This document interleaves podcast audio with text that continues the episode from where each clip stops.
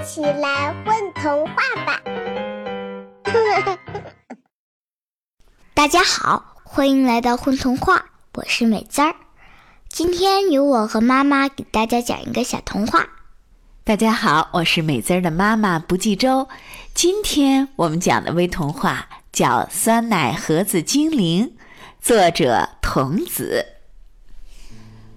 酸奶盒子精灵组织和酸奶盒子协会有个契约：当酸奶没有被人喝掉的时候，酸奶盒子属于人类和精灵共同拥有；当人类把酸奶喝掉之后，空空的酸奶盒子就永远归酸奶盒子精灵所有了。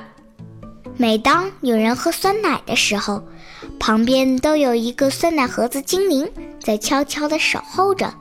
等你把酸奶喝完，它马上兴高采烈地沿着吸管或者撕开的盖儿钻进酸奶盒子里。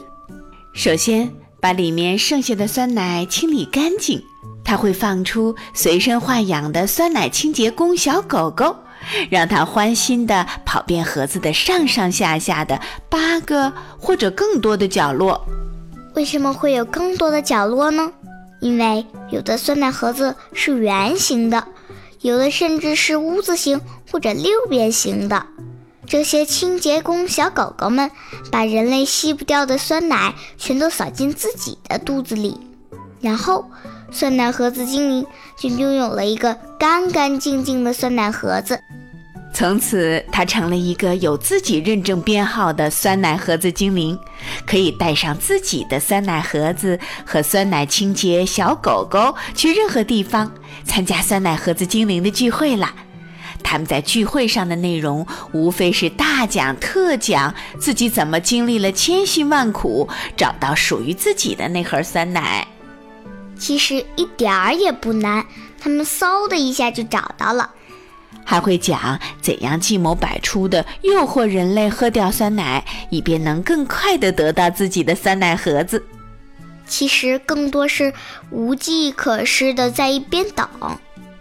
但是他们之中只可能有一个傲慢的酸奶盒子精灵冠军，他在自己的酸奶盒子封装酸奶完成产品上架的零点零一秒钟，就诱惑那个封装工偷偷打开，把它喝掉了。每当世界上造出一个新的酸奶盒子，就会相应的增加一个酸奶盒子精灵。从此，他就耐心的等待着自己的那盒酸奶被喝掉的那一天。所以，如果你有一盒酸奶，而你至今还没有喝掉它，赶快喝掉吧！为了那个在一边眼巴巴的等待了许多许多年的酸奶盒子精灵，许多许多年。嘻嘻，是啊，因为酸奶盒子精灵的一年是我们的一小时。所以美滋儿有没有后悔今天老师发给你的那个酸奶没有马上把它喝掉啊？嗯，是啊。你现在喝掉了吗？还没有呢。喝完了应该把盒子扔到哪里呀？可回收的垃圾桶。好，晚安啦，小朋友们。晚安。宝贝儿，你们在干嘛呀？我们在听风童话呢。